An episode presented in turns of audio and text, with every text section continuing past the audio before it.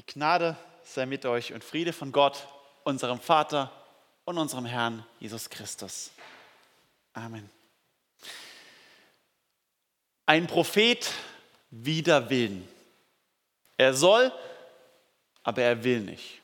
Das beschreibt unseren alttestamentlichen Propheten Jona, den wir in unserer Predigtreihe im August uns Kapitel für Kapitel anschauen. Wider Willen. Nicht sollen, äh, eigentlich sollen, aber nicht wollen. Vielleicht trifft das auch nicht nur so auf Jona zu, sondern viel zu oft auch auf das Herz von uns Menschen. Ich soll, aber ich will nicht. Ich könnte, aber ich drücke mich und schiebe es ab und suche nach Auswegen. Jesus sagt zu den schlafenden Jüngern im Garten Gethsemane, in der Nacht, wo er verhaftet wurde, sagt er, wacht und bet, dass ihr nicht in Anfechtung fallt. Doch der Geist ist willig, aber das Fleisch ist schwach. Damit kann er nicht unseren Geist meinen, damit wir willig wären, sondern wir sind beschrieben mit, mit, dem, flachen, mit dem schwachen Fleisch. Er kann eigentlich nur den Heiligen Geist meinen. Der Heilige Geist, der bereit ist, der sendet, der ausrüstet, der bevollmächtigt, der wirkt, wirken möchte. Und wir Menschen auf der anderen Seite, die uns dagegen sträuben, uns drücken, uns widersetzen gegenüber die Anweisungen Gottes. Eigentlich sollten doch diejenigen, die in der Nachfolge Christi stehen, eigentlich sollten doch die Christen, die durch Glaube und Taufe Gottes Kinder geworden sind, zu einem neuen Menschen, einer neuen Kreatur, sollten doch eigentlich verändert sein, anders leben, anders denken, anders handeln. Doch auch bei Jona sieht man, auch die, die eigentlich in der Gemeinschaft mit Gott leben, sind oft auf Abwägen. Und selbst wiedergeborene Kinder Gottes können widerspenstig ungehorsam sein. Martin Luther sagte mal, der alte Adam in uns soll ersäuft werden. Doch nimm dich in Acht, das Aas kann schwimmen. Also das, was eigentlich hinter mir liegen sollte, ist ersäuft. Und trotzdem ist es immer wieder da und noch nicht vollends vorbei. Timon hat letzte Woche Jona 1 mit uns hineingestartet und hat auch schon dazu gesagt, gerade dieses, dieses Buch, das man vielleicht noch so aus der Kinderbibel kennt, aus dem Kindergottesdienst und ich, ja, die Sache mit dem Fisch und so, dass es voller Ironie steckt und viel, viel mehr in diesem Buch drin ist, als uns eigentlich so aus der Kindergottesdiensterinnerung eigentlich bewusst ist. Zum Beispiel letzte Woche, dass Jona vor seinem missionarischen Auftrag davonrennt und gerade durch sein Davonlaufen sich weigern, seinen Dienst auszuüben, kommen die Seeleute zum Glauben.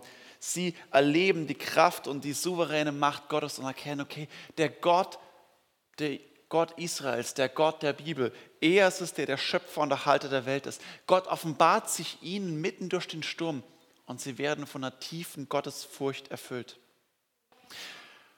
Und jetzt wollen wir in das zweite Kapitel starten, das eben mit dem bekanntesten Ereignis aus dem Jona-Buch. Und wir lesen Jona 2, die Verse 1 bis 11. Aber der Herr ließ einen großen Fisch kommen, Jona zu verschlingen. Und Jona war im Leibe des Fisches drei Tage und drei Nächte. Und Jona betete zu dem Herrn, seinem Gott, im Leibe des Fisches und sprach, ich rief zu den Herrn in meiner Angst und er antwortete mir. Ich schrie aus dem Rachen des Todes und du hörst meine Stimme. Du warfst mich in die Tiefe, mitten ins Meer. Aber die Fluten, dass die Fluten mich umgaben. Alle deine Wogen und Wellen gingen über mich. Als ich dachte, ich wäre vor deinen Augen verstoßen, ich würde den heiligen Tempel nicht mehr sehen. Wasser umgaben mich und gingen mir ans Leben. Die Tiefe umringte mich, Schilf bedeckte mein Haupt. Ich sank hinunter zu der Berg, Berge Gründen. Die Erde, Riegel schlossen sich hinter mir ewiglich. Aber du hast mein Leben aus dem Verderben geführt. Herr, mein Gott. Als meine Seele in mir verzagte, gedachte ich an den Herrn und mein Gebet kam zu dir in deinen heiligen Tempel. Die sich halten an das Nichtige, verlassen ihre Gnade. Ich aber will mit Dank dir Opfer bringen. Meine Gelübde will ich erfüllen, dem Herrn, der mir geholfen hat. Und der Herr sprach zu dem Fisch und er spie Jona aus ans Land.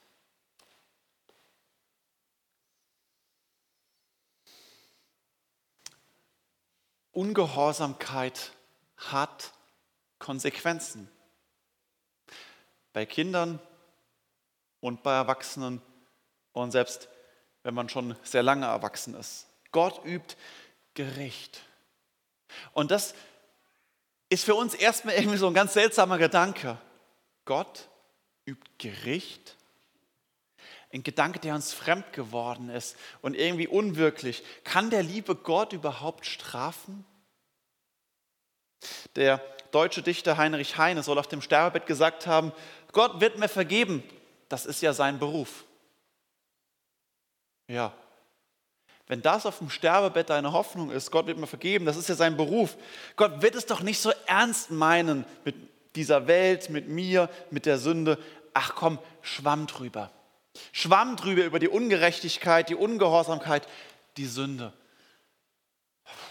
Ja, Gott wird das doch schon nicht so ernst meinen. Wer das im Ernst glaubt und meint, dass Gott so leichtfertig mit einem leichten Achselzucken über die Sünde hinweggeht, der wird auch selbst mit einem Achselzucken drüber hinweggehen und sagen, ah ja, Gott nimmt es nicht so schwer, ich auch nicht. Mal fünf gerade sein lassen. Aber ist Gott wirklich so? Im März 2020 ist in den USA eine sehr heftige Diskussion ausgebrochen, ähm, eine öffentliche Diskussion in Zeitungen und so, wo die Frage war, ist Corona eine Strafe Gottes? Das kann man sich bei uns nicht so vorstellen, dass die Tageszeitungen darüber argumentieren und diskutieren. Ähm, in den USA sieht es noch ein bisschen anders aus. Und es war eine relativ große Debatte quer durch viele Feuilletons und in den großen Zeitungen quer durchs Land. Als die ersten Meldungen davon aus Deutschland gab, man merkt es so, so Mitte März kam es in die ersten Meldungen nach Deutschland, dass in den USA darüber diskutiert wurde, ob es eine Strafe Gottes sein könnte. Da beeilte es sich sehr schnell, sehr deutlich in Deutschland verschiedene Institutionen und Medien da Stellung zu beziehen und sagen, nein, auf keinen Fall. Eine der ersten Meldungen, die ich gefunden habe in Deutschland, ist vom Ratsvorsitzenden der Evangelischen Kirche in Deutschland, Heinrich Bedford Strom. Der sagte, nein, Corona ist ganz klar keine Strafe Gottes, denn Gott hat alle Menschen geheilt und nicht getötet. So wenig, wie ich damit sagen will, dass Corona eine Strafe Gottes ist, so wenig, wie man das ganz klar festhalten kann, so wenig kann man es aber auch ganz klar ausschließen, sagen, nein, auf gar nicht, gar keinen Fall hat Gott damit was zu tun. Aber es offenbart sehr, sehr viel von unserem Gottesbild, wenn wir sagen, das kann doch niemals sein. Er ist doch niemals ein strafender Gott. Bei Jona wird es hier ganz anders, sichtbar. Jona merkt, es ist ein Strafgericht Gottes über ihn. In Vers Kapitel 1, Vers 4 haben wir letzte Woche schon gelesen, da ließ der Herr einen großen Wind aufs Meer kommen und es erhob sich ein großes Ungewitter auf dem Meer, dass man meinte, das Schiff würde zerbrechen.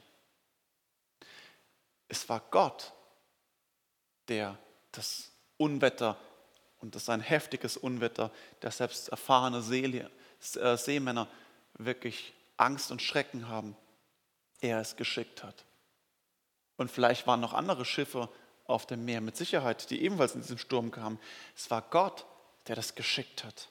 Und genauso erkennt Jona das in seinem Gebet in Kapitel 2, Vers 4. Du warfst mich in die Tiefe, mitten ins Meer, dass die Fluten mich umgaben. Du Gott. Es war nicht, dass ich auf dem Schiff war und dort eben die anderen sagen, irgendwann muss hier Mist gebaut haben und sie haben überlegt, was sollen sie machen. Und Jona hat die anderen ja ermutigt und sagt, wirft mich über Bord, ich bin dran schuld. Er sagt nicht, es waren die anderen Seeler, die mich über Bord geschmissen haben oder ich war es, der halt den anderen gesagt hat, werft mich drüber, sondern er sagt, du Gott hast mich über Bord geworfen, in die Tiefe, mitten ins Meer. Weder die anderen noch ein, ach, kann man sagen, halt der Sturm, Mutter Erde oder was auch immer, ein unabhängiges Naturereignis.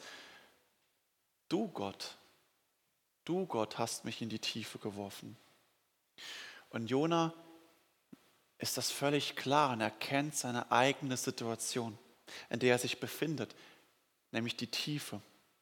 Auch dann in Vers 6 sagt er, Wasser umgeben mich und ging mir ans Leben, die Tiefe umringte mich, hinuntergezogen in die Tiefe. Ich sank hinunter zu den Bergegründen, also zu den Wurzeln der Bergen. Also ich weiß, Wurzeln, Berge haben keine Wurzeln, aber so der Gedanke, je höher ein Berg ist, je höher ein Baum ist, umso tiefer die Wurzeln. Und dieser Grundgedanke hinein ins Meer bis ganz, ganz tief unten hinein, bis an die tiefste Stelle des Meeres. Es geht Jona hier nicht allein nur darum, dass das Wasser ihn umgibt und dass er unterging. Und es geht auch nicht darum, dass er sagt, da hat es ein Fisch mich verschluckt und zieht mich, taucht mir noch mal ein paar hundert Meter tief, sondern es ist deutlich machen, was hier geschieht, steht sinnbildlich für seinen Lebensweg. Es geht immer mehr bergab. Und das beginnt nicht erst mit dem Sturm, sondern schon Kapitel 1, Vers 3 sagt, Jona machte sich auf und kam hinab nach Jaffo. Als Gott zu ihm gerufen hat und er sich widersetzt, geht es schon bergab nach Jaffo. Kann man sagen, gut, Ortsangabe, Jaffo ist halt eine Hafenstadt, da geht es halt bergunter, aber es geht bergab. Vers 5, als Jona im Schiff war, ging er hinunter in das Schiff und liegt tief unten im Schiff. Und dann, Vers 15, die Seeleute nahmen ihn, warfen Jona über Bord hinab ins Meer. Sie warfen ihn ins Meer hinein. Auch dort geht es wieder hinab. Und dann, ich sank hinunter zu den Bergegründen. Und Jona merkt, es geht mit mir immer mehr bergab. Und das Bergab hat eigentlich nur ein Ziel, und nämlich das, und dafür steht diese Tiefe, das Totenreich. Nämlich für ihn ist klar, dass, das, dass, dass der Fisch kommt, ihn verschluckt, ist für ihn ein Sinnbild dafür, dass er im Tod gefangen ist. Der Rachen des Todes hat mich. Ich schrie aus dem Rachen des Todes. Ich bin hinabgestiegen bis ins Totenreich. Ich bin nun bereits tot.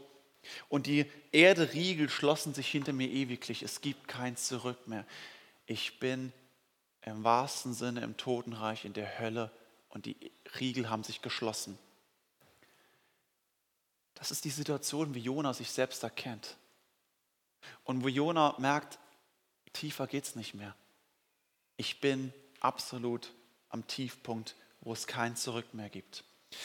Der englisch-kanadische Theologe James I. Packer, der leider letztes Jahr im Alter von 94 Jahren verstorben ist, schreibt in seinem Buch Gott erkennen, was ich jedem nur sehr empfehlen kann, dass es, er schreibt, dass es heute so schwer fällt, uns Menschen Gott zu erkennen, weil wir verschiedene Schritte überhaupt nicht mehr schaffen zu tun. Und der erste Schritt, wo er sagt, um Gott zu erkennen, ist, dass wir unsere eigene moralische Verkommenheit, moralische Verkommenheit sehen und anerkennen müssen.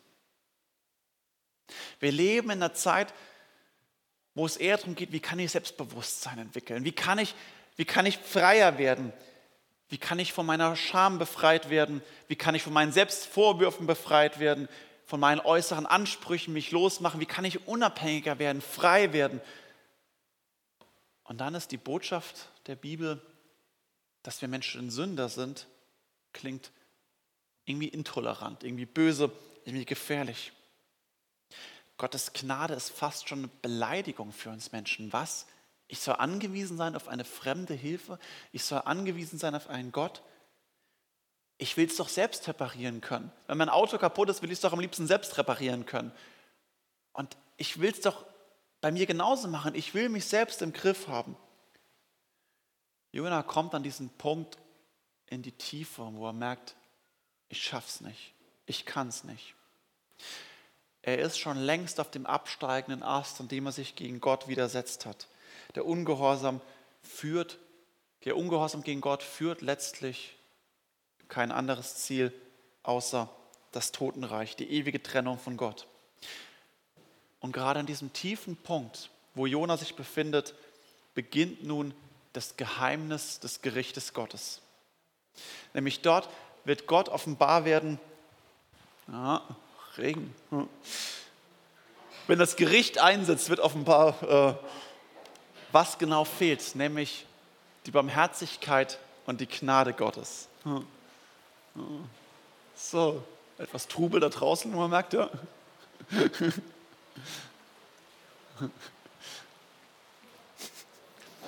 Kinder, die durch den Regen rennen.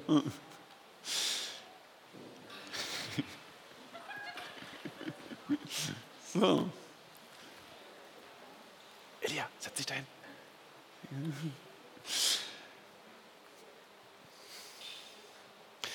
Jona stellt fest, ich kann mich nicht selbst retten.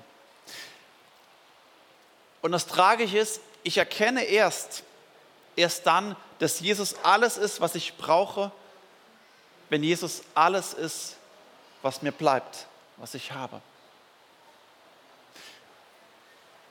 Nochmal der Satz, damit er nicht im Regen untergeht. Ich erkenne erst dann, dass Jesus alles ist, was ich brauche, wenn Jesus alles ist, was ich habe. Eigentlich zutiefst frustrierend, aber genau das merkt Jona, ich kann nur nach Gott schreien, wenn mir alles andere bereits genommen ist. Erst dann wird ihm das wirklich klar. Und hier offenbart sich an diesem Punkt, wo Jona sich befindet, wie Gottes Gericht und Gottes Gnade zusammenhängen. Denn es wird sichtbar, beides in Form dieses Fisches. Aber der Herr ließ einen großen Fisch kommen, Jona zu verschlingen. Wieder ist es Gott, der handelt. Wieder ist es Gott, der diesen Fisch schickt. Und wenn dieser Fisch für das Totenreich steht, ist es ja erstmal das Gericht handeln an Jona und zugleich wird Stück für Stück offenbar, dass hier auch die Gnade Gottes sichtbar wird. Aber unsere Assoziation, wenn wir sagen, ja, einen großen Fisch, okay, naja, Bedeutung für den Tod, das Totenreich, das wird bei uns aufgeklärte Menschen im 21. Jahrhundert ganz schnell wegrationalisiert. Naja, es ist halt einfach ein Wahl gewesen, ne? Genau, der halt da kommt. Das Alte Testament ist ja in Hebräisch und in Griechisch geschrieben. Und das griechische Alte Testament schreibt ganz bewusst, dass es hier um ein Seeungeheuer geht. Also nicht nur ein Fisch, sondern ein Seeungeheuer. Es geht ihnen auch darum, das stärker hervorzuheben, dass es wirklich darum geht, dass Jona im Tod war. Aber ob es jetzt ein Seeungeheuer oder ein Wal oder ein Fisch ist, auch da ist für uns so, ah ja, spätestens hier ist doch klar, schönes Märchen. Aber gibt es wirklich Leute, die so naiv sind, das glauben? Gibt es wirklich Leute, die so naiv sind und merken, naja, komm, da hat sich mal jemand was Schönes ausge, äh, ausgedacht, aber ist das wirklich glaubbar? Nicht wirklich. Kann man so denken, ja, früher haben die Menschen das noch geglaubt. Naja, früher waren sie nicht unbedingt dümmer als heute. Der Kirchenvater Hieronymus im vierten Jahrhundert ich habe von Jens einen schönen Kommentar ausgeliehen bekommen von ihm, der das ausgelegt hat. Und er schreibt im vierten Jahrhundert, dass diese Stelle, dass ein Fisch kommt und einen Menschen verschluckt, gleichermaßen anstößig und unglaubwürdig auf Gläubige und Ungläubige erstmal wirkt. Es gibt Gläubige und Ungläubige, die das bezweifeln. Also auch er war sich schon deutlich, schon sicher, das ist nicht ganz Alltagserfahrung. Und er sagt den Ungläubigen, ruft er entgegen und sagt, was glaubt ihr sonst alles für Märchen? Was glaubt ihr euch sonst für Fabeln, für Geschichten, die erzählt werden? Aber dass es einen Gott gibt, einen heiligen Gott, der Wunder tut, das soll so unvorstellbar und unglaublich sein? Und den Gläubigen ruft er zu, wenn ihr schon hier mit Probleme habt und das bezweifelt, ihr werdet noch viel, viel größere Wunder sehen, die der allmächtige Gott erleben, äh, tun wird und ihr werdet sie erleben. Am 10. Juni 2021, dieses Jahres, wurde der Fischer Michael Packard beim Hummerfischen in 13 Meter Tiefe von einem Buckelwal verschluckt. Auch in Deutschland berichtet Fokus Süddeutsche Zeit von dem Vorfall, die sich vor der Küste in Boston in Massachusetts, also im Atlantik, abgespielt hat.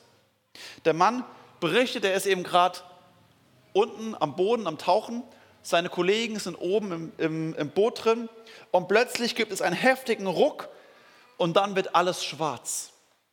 Er sagt, er hat keine Schmerzen gehabt, aber er stellt fest, er ist in der völligen Finsternis, wie dem Totenreich, in der völligen Finsternis umschlungen und er merkt, oh nein, ich wurde verschluckt. Und ungefähr 30 bis 40 Sekunden später taucht der Buckelwal nicht in die Tiefe, sondern der Buckelwal taucht nach oben und spuckt ihm oben in hohem Bogen an der Oberfläche aus, schleudert ihn in die Luft und er knallt aufs Wasser. Seine Kollegen oben im Boot sind Zeugen davon, beobachten das und haben sofort die Wasserrettung verständigt. 2021. Stimmt, alles Märchen, was in der Bibel ist. Jona war im Leib des Fisches, aber er war drei Tage und drei Nächte dort. Die Rettungsgeschichte Gottes nimmt Gestalt an. in dem hinter dem Gericht ist immer mehr Gottes Gnade zum Vorschein kommt. Denn ja, Jona wurde vom Gericht Gottes hart getroffen und er wurde vom Gericht Gottes verschluckt, er wurde ins Totenreich hinabgezogen. Doch auch im Totenreich ist Gottes Hand nicht weg von ihm. Selbst der Tod hat keine Macht, ihn zu verschlucken, im Sinne von ihn zu vernichten. Gott begrenzt die Macht des Todes. Seine Existenz von Jona wird nicht ausgelöscht. Und nun bekennt Jona in Vers 8, meine Seele ist in mir verzagt. Wörtlich sagt er eigentlich so, meine Seele hat sich in mir von meinem Körper gelöst. Er sagt, ja, ich bin bereits eigentlich tot. Ich bin völlig am Ende. Aber er merkt, hier geschieht der Umschwung. Aber ich gedachte an den Herrn. Da, als ich im Tod bereits drinstehe, gedachte ich an den Herrn und mein Gebet kam zu dir. Und das ist das Geheimnis. Gottes Strafgericht hat niemals die Absicht, uns zu vernichten, sondern das Strafgericht Gottes ist immer ein Gericht, das zur Buße leitet, zur Umkehr und wo Gott sagt, kehrt doch um. Das Zorngericht wird deutlich, Gott schüttelt uns und sagt, kehrt um und seht, was ihr verloren habt, was ihr verpasst kehrt um zu mir. Und wo das erkannt wird, wird das Zorn- und Strafgericht zu einem Gnadengericht. Wo das nicht erkannt wird, bleibt das Zorngericht bestehen. Aber es kann zum Gnadengericht werden, wie hier bei Jona, der endlich merkt, auf was für einem absteigenden Ast er war. Er merkt, dass er schon längst auf dem Weg nach unten war. Und er schreit, ich rief zu dem Herrn in meiner Angst. Da, als ich am Boden bin, da, als ich nicht mehr weiter weiß, da erkenne ich, ich dachte, ich wäre vor deinen Augen verstoßen, dass du mich hinweggeworfen hättest und ich würde deinen heiligen Tempel nicht mehr sehen. Was Jona hier erlebt, ist genau das, was J.R. Packer beschreibt, dass eben diese heilsame Erkenntnis für die Seele ist. Er erkennt im Gericht, wie verloren er ist und wie sehr er angewiesen ist auf diesen Gott. Er erkennt diesen Gott, und er sagt, du hast mich erhört und du hast mir geantwortet. Und das ist Geheimnis, das Geheimnis des Jona, was Jesus in der Schrift lesen, was wir uns gehört haben, den, äh, den Menschen im Volk Israel sagt, sie, sie wollen große Zeichen, große Wunder sehen, sie fordern hier, beweis doch mal deine Macht. Und Jesus sagt, er bekommt das Zeichen des Jona. Drei Tage im Totenreich. Genau das ist nämlich das, was Jesus selbst tun wird. Er selbst geht den Weg, wie Jona in die Tiefe, nur nicht, indem er sich rebellisch von Gott abwendet, sondern indem er den Weg des Menschen geht und den Weg der Gehorsamkeit. Angefangen mit seiner Geburt, wo er hinabsteigt, die Herrlichkeit Gottes verlässt und wo er dann den Weg geht über Leid, über Gefangenschaft, über Sport, über Folter bis hin zum Kreuz. Und dort am Kreuz die Verlorenheit einer Seele erleidet und wo Gott der Vater sich abwenden muss und Jesus schreibt, mein Gott, mein Gott, warum hast du mich verlassen? Dass der Vater sich vom Sohn abwendet, die tiefe, tiefe Not eines verlorenen Menschen. Und dann musste Jesus sterben und dann kommt eigentlich das, was wir oft ausblenden. Nämlich damit reicht es nicht. Im apostolischen Glaubensbekenntnis beim Abendmahl bekennen wir es immer, er ist hinabgestiegen in das Reich des Todes. Jesu Weg endet nicht mit dem Kreuzestod, sondern er steigt hinab ins Reich des Todes. Jesus geht in die Hölle. Jesus fährt hinab in die Hölle. Er ist in das Reich des Todes hineingegangen, um uns dort zu erlösen. Deswegen findet Gott Jona auch mitten in der Verlorenheit, mitten im Tod, weil Jesus in die Hölle ging, hinabgestiegen und er hat dort die Qualen eines verlorenen, eines verdammten Menschen erduldet, um schließlich dort am tiefsten Punkt der Hölle die Hölle zu überwinden und den Tod zu besiegen.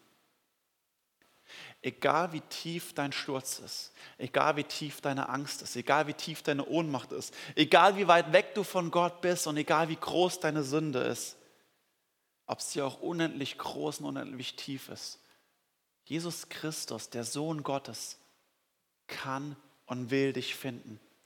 Denn er ist in die Hölle hinabgestiegen, um dich am äußerst entferntesten Punkt zu finden. Er ist hinabgestiegen, hat den Preis dafür gezahlt, für unsere Verweigerung gegen Gott. Er hat den Preis bezahlt, das, was wir nicht tun können. Und Christus plündert die Hölle leer mit seiner Gnade. Und genau das darf Jona erkennen, wenn er sagt, mein Gebet kam zu dir in deinen heiligen Tempel. Sein Gebet kam in die Gegenwart Gottes. Er merkt, Gott ist wirklich da. Der Tempel, der Ort, wo Gott wohnt, wo Gottes Gegenwart verheißen ist. Im Alten Testament ist exakt beschrieben, wo Gott wirklich gegenwärtig ist. Jetzt kann man sagen, ja, Gott ist doch immer gegenwärtig und Gott kann doch überall sein. Ja, und trotzdem gibt es diese heiligen Orte. Warum wir davon überzeugt sind, auch, dass es, eine, dass es geistliche Räume gibt, Kirchen, Gemeindehäuser, dass es einen Altar gibt, weil es auch Gott immer wieder verheißen hat, es gibt Orte, wo Gott in besonderer Weise seine heilige Gegenwart beschrieben hat. Und im Alten Testament ist es die Bundeslade, die im Tempel steht, davor in der Stiftshütte, im Allerheiligsten.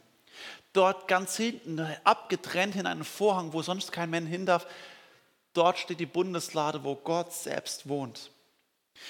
Und sie steht genau für diesen heiligen Gegenwart Gottes, wo das Gebet Jonas hingeht. Und sie steht für beides, für das Gericht und für die Gnade Gottes. Denn in dieser Lade, in diesem unteren Kasten liegen die zwei Steintafeln, die Gott Mose gegeben hat mit den zehn Geboten drin. Sie, sind, sie stehen also für den Anspruch Gottes an unser Leben. Sie stehen das, was Gott von uns fordert, wo er sagt, hier hat der heilige Gott eine Lebensordnung festgestellt, wie es seiner Schöpfung entspricht. So ist es allein einzig angemessen zu leben. Es ist der Anspruch Gottes an uns, der unten drin liegt. Und man feststellt, das schaffe ich nicht. Davon renne ich immer weg täglich. Und ich scheitere hoffnungslos und bin dem Anspruch Gottes hoffnungslos ausgeliefert, wo ich merke, ich schaffe es nicht. Die Konsequenzen dafür, wer das Gericht bricht, äh, wer das Gesetz bricht, ist das Gericht, das Zorngericht Gottes. Und dieses Gericht trägt Jesus am Kreuz. Er geht eben nicht, wie Heinrich Heine meint, Achselzucken drüber hinweg. Er sagt nicht Schwamm drüber, sondern er sagt Blut drüber. Es muss das Blut Christi drüber über Sport, über Folter, über Kreuz bis in die Hölle. Und das wird deutlich, warum über dem Gesetz dieser Deckel liegt. Dieser Deckel nennt man den Gnadenstuhl oder den Gnadendeckel. Hier ist Gottes Gegenwart, umringt von den beiden Engeln. Hier ist Gottes Gegenwart beschrieben. Gott ist gegenwärtig. Und das wird deutlich einmal im Jahr, wenn der große Versöhnungstag ist. Israel feiert es bis heute, das Yom Kippur-Fest. Also sie können es nicht nur halb feiern, nur dran denken, ähm, weil sie den Tempel nicht mehr haben und die Bundeslade nicht mehr haben. Aber sie einmal im Jahr, wo Israel eigentlich dieses Yom Kippur-Fest feiert, wo deutlich wird, dass Gott Sünden vergeben kann, er allein. Dort wird ein Opferlamm geschlachtet und dieses Opferlamm steht für die Sünden der, des ganzen Volkes. Und das Blut des Lammes wird genommen und wird so gespritzt auf diesen Gnadendeckel. Und da wird deutlich, dass das Blut, das stellvertretend vergossen wird, die Schuld und die Sünde vergibt, uns wieder in Kontakt bringt mit Gott. Und das ist eben keine Theorie, die aufgestellt wird, sondern es soll das jedes Jahr erfahrbar, sichtbar, deutlich machen, was geschieht und was die Vorschattung ist auf das, was Jesus am Kreuz tun wird dass Jesus durch sein Blut, was er vergibt, uns in Kontakt bringt mit Gott. Dass Christus mit seiner stellvertretenden Retterliebe, mit seinem stellvertretenden Strafleiden, durch seine Retterliebe uns herausreißt aus dem Tod und der Verlorenheit. Jesus ging in die Hölle, um dich zu befreien. Genau das wird Jona offenbar. Du hast mein Leben vom Verderben vom Verderben geführt, aus dem Verderben geführt. Herr mein Gott. Jona betet das im Totenreich. Er merkt, hier wird ihm das offenbar. Und hier wird deutlich, dass Gott allein Herzen verändern kann. Aus der ewigen Verlorenheit, wo er sich eigentlich befindet, verändert Gott sein Herz. Und das Entscheidende ist nicht, dass das Jona jetzt rauskommt und merkt, juhu, ich bin frei und toll, mir geht es wieder gut, sondern Jona erkennt, während ich in der Verlorenheit drinstecke, hast du Gott mich gefunden und das ist seine Erlösung. Das Entscheidende ist eben nicht ein erfolgreiches, glückliches, gesundes Leben. Das Entscheidende ist die Beziehung zum heiligen und lebendigen Gott. Sagen zu können, Herr, mein Gott. Und genau das ist die Herzensveränderung, die Jona eben nicht selbst tun kann, die niemand bewirken kann, außer der allmächtige Gott. Und das bekennt auch Jona, Herr, du hast mir geholfen. Das ist kein nachträgliches Gebet, als es später ihm wieder gut geht, sondern eben im Ficht drin, mitten im Totenreich. Und dort sagt er, ich will dir Dank bringen, Dank opfern, meine Gebote, meine Gelübde erfüllen. Auch wenn ich in der Tiefe bin, am Ende und sterben werde, geschieht hier die Dankbarkeit gegen Gott als die Wurzel und die Quelle eines veränderten Herzens, veränderten Lebens. Egal wie finster dein Leben ist und egal wie kompliziert es aussieht, egal wie viel Trubel, wie viel Stürme und wie viel Wassermassen in deinem Leben über dich hineinbrechen. Dort wo wir selbst mitten im Zorngericht Gottes gerettet werden von der Retterliebe Christi. Dort, wo wir erkennen dürfen, er ist es, der mich festhält und erlöst. Dort entsteht der Lobpreis und der Dank und die Anbetung und die Nachfolge. Das heißt nicht, dass alles gut wird hier auf dieser Erde, aber es wird gut in meinem Herzen. Und das ist der Friede, eine Frieden mit Gott, ein Frieden der Seele, ein geheiltes, heilsames Leben, das eben nur aus der Gnade Gottes heraus geschehen kann. Und das können wir eben nur erkennen, wenn ich merke, dass Christus der Sieger ist, er, der uns sucht und findet. Sucht, vielleicht manches Mal auch mit seinem Zorngericht, aber der uns findet mit seiner Gnade, seiner Liebe und Barmherzigkeit und deswegen dürfen wir von Herzen unser Leben ihm hinlegen als Dankopfer und sagen, du bist der lebendige Gott, der mich sieht und rettet. Amen.